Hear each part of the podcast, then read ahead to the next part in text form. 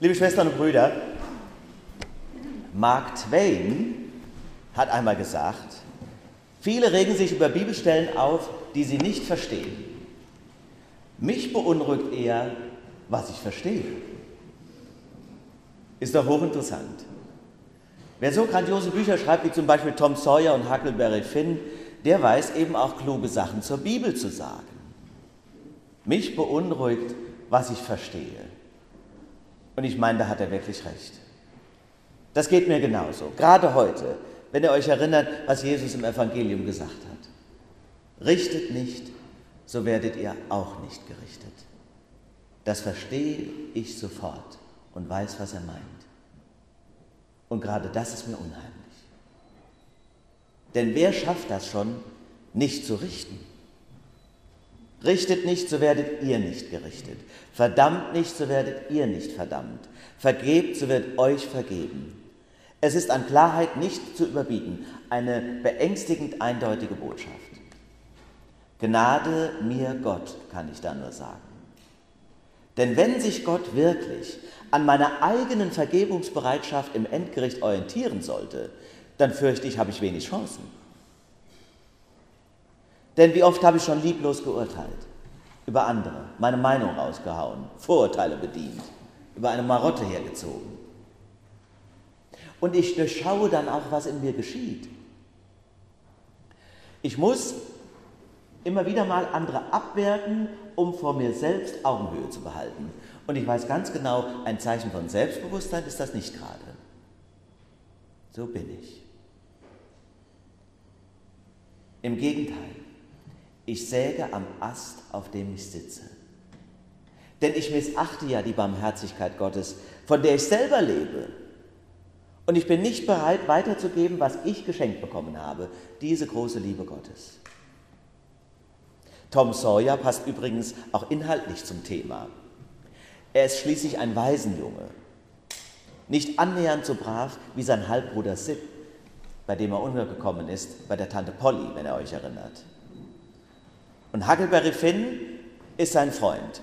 Und was für ein Freund? Lebt auf der Straße. Sein Vater ein stadtbekannter Trinker und seine Mutter schon länger tot. Und dann befreunden die zwei sich auch noch mit Jim, einem farbigen Sklaven. So sieht das aus. Ist das nicht Wahnsinn? Ich meine ja, dieser Roman war schon Ende des 19. Jahrhunderts hochmodern und ein Fanal im Kampf für Anerkennung und die Menschenwürde. Richtet nicht, damit ihr nicht gerichtet werdet. Nur um es klarzustellen, selbstverständlich will dieses Jesuswort echten Richterinnen und Richtern kein schlechtes Gewissen machen. Im Gegenteil, ihre Arbeit ist unersetzlich und ich bin so dankbar über ein zumindest noch halbwegs funktionsfähiges Gerichtswesen in unserem Land. Recht muss gesprochen und durchgesetzt werden. Auch eine Lehrerin ist hier nicht im Blick, die Noten geben und Beurteilungen aussprechen muss, wenn ich auf das Jesuswort höre. Richtet nicht. Auch ein Vorgesetzter, der seinen Mitarbeiter kritisiert oder ermahnen muss, begeht keine Verfehlung, sondern tut den Dienst, der ihm aufgetragen ist. Das muss er. Das gilt sogar dann, wenn der Vorgesetzte eine Pfarrerin oder ein Superintendent ist. Das alles ist nicht gemeint. Was ist denn dann bitte schön gemeint? Es geht, ihr Lieben, um die grundsätzliche Infragestellung des Wertes eines Menschen.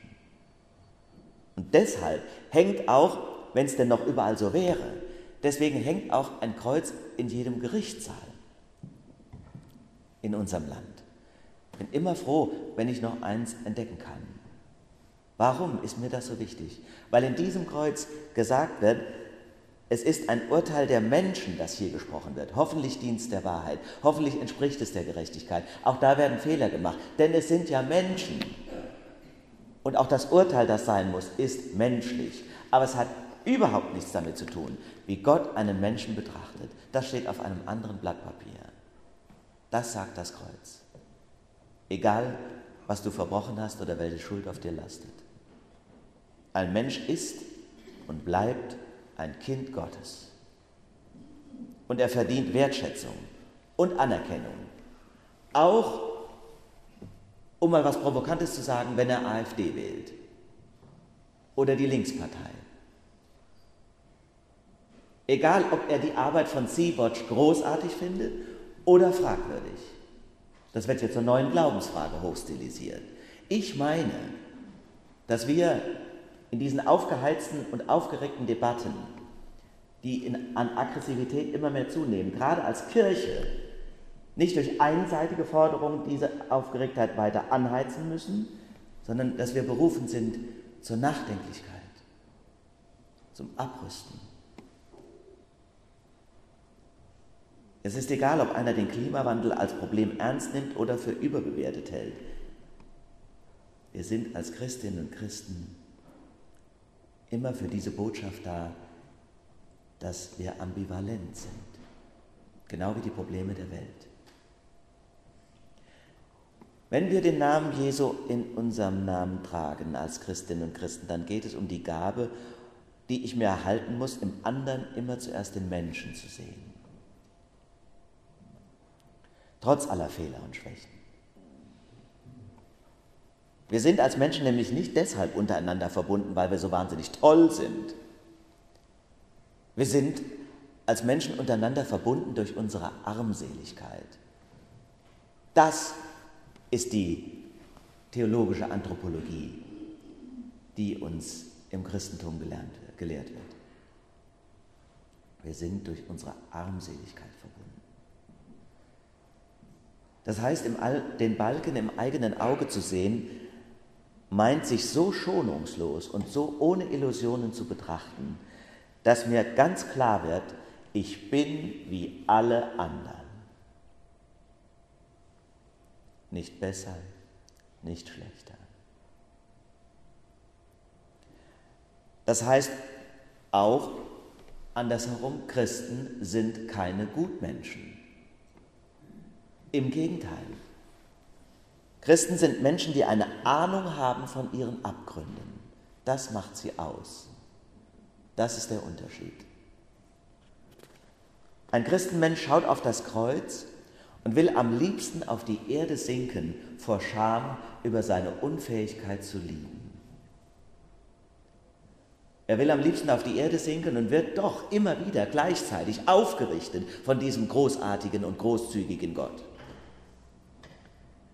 Das nennt man in der Theologie mit einem Wort von Martin Luther simul justus et peccator, das heißt immer zugleich Gerechter und Sünder in einer Person. Das ist die Beschreibung, die auf uns zutrifft. Und mich besorgt, dass diese anthropologisch-theologische Grundkonstante, Grundkonstante gerade auch bei den Engagierten, bei den kirchlichen Menschen mehr und mehr aus dem Blick gerät. Aus dem gerechtfertigten Sünder wird auf einmal der selbstgerechte Gutmensch. Der Selbstgerechte braucht aber keinen Gott mehr, denn er ist ja selbst wie Gott und er rettet die Welt. Ich beobachte einen zunehmenden moralischen Totalitarismus in unserem Land, auch in der Kirche.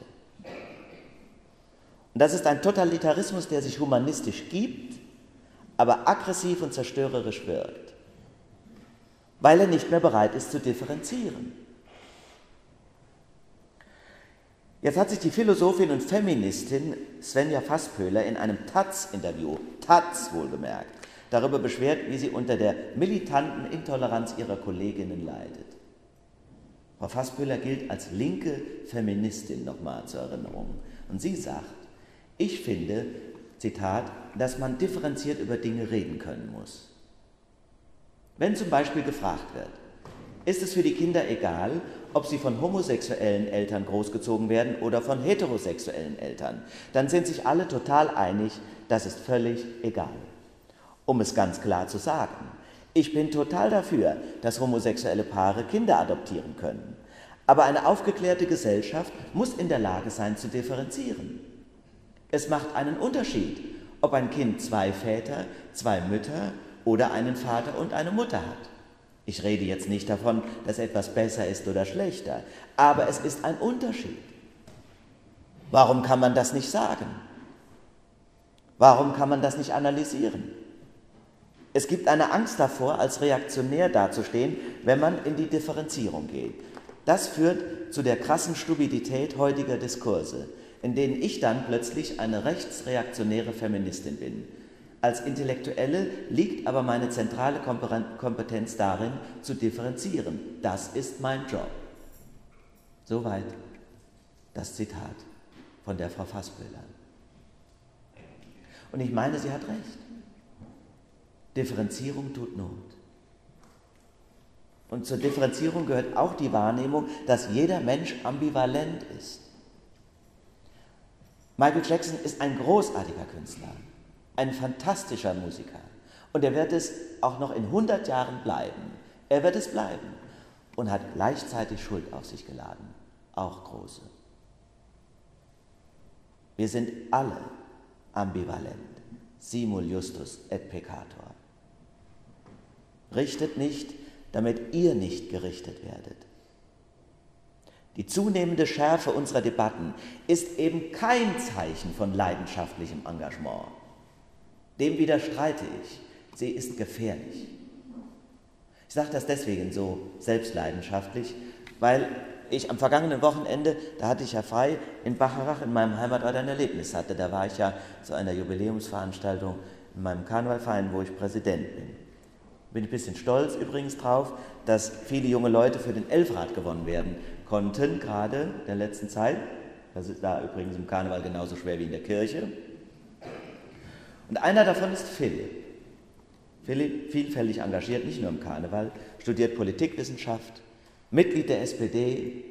Und jetzt hat er sich, obwohl er gerade Anfang 20 ist, aufstellen lassen für den Verbandsgemeinderat. Das ist ein Gremium innerhalb der Mittelebene der in Rheinland-Pfalz. Und plötzlich, bei diesem Fest, stand er abends abseits und war in Tränen aufgelöst. Ich habe mich natürlich erschrocken, bin sofort hin, wollte wissen, was denn los ist. Da stellt sich raus, dass er gerade mit einem Fußballkumpel gesprochen hätte und der hat zu ihm gesagt, wer dich wählt, der gehört erschossen. Und Philipp hat später erzählt, ich weiß genau, der meint nicht mich, der meint meine Partei. Aber ich halte das nicht mehr länger aus. Immer diese Häme und Anfeindungen. Ich wollte mich so gerne einbringen und was verändern, aber ich glaube, ich packe das nicht. Liebe Schwestern und Brüder, es wird Zeit, dass wir abrüsten. Und damit meine ich nicht nur rechts, ich meine das auch von links. Kein Problem der Welt hat nur eine Lösung. Auch nicht, wie wir das Sterben im Mittelmeer verhindern. Es gibt immer mehrere Sichtweisen. Wir müssen die Mitte stärken, Emotionen reduzieren, Besonnenheit fördern, Vernunft groß machen. Die Menschlichkeit, und das heißt eben auch Jesus Christus neu entdecken. Und in ihm ist die Botschaft von heute, wir sind allemal Sünder und ermangeln des Ruhmes, den wir bei Gott haben sollten. Deshalb richtet nicht, damit ihr nicht gerichtet werdet. Amen. Und der Friede Gottes, der höher ist als alle unsere Vernunft, bewahre unsere Herzen und Sinne in Christus Jesus. Amen.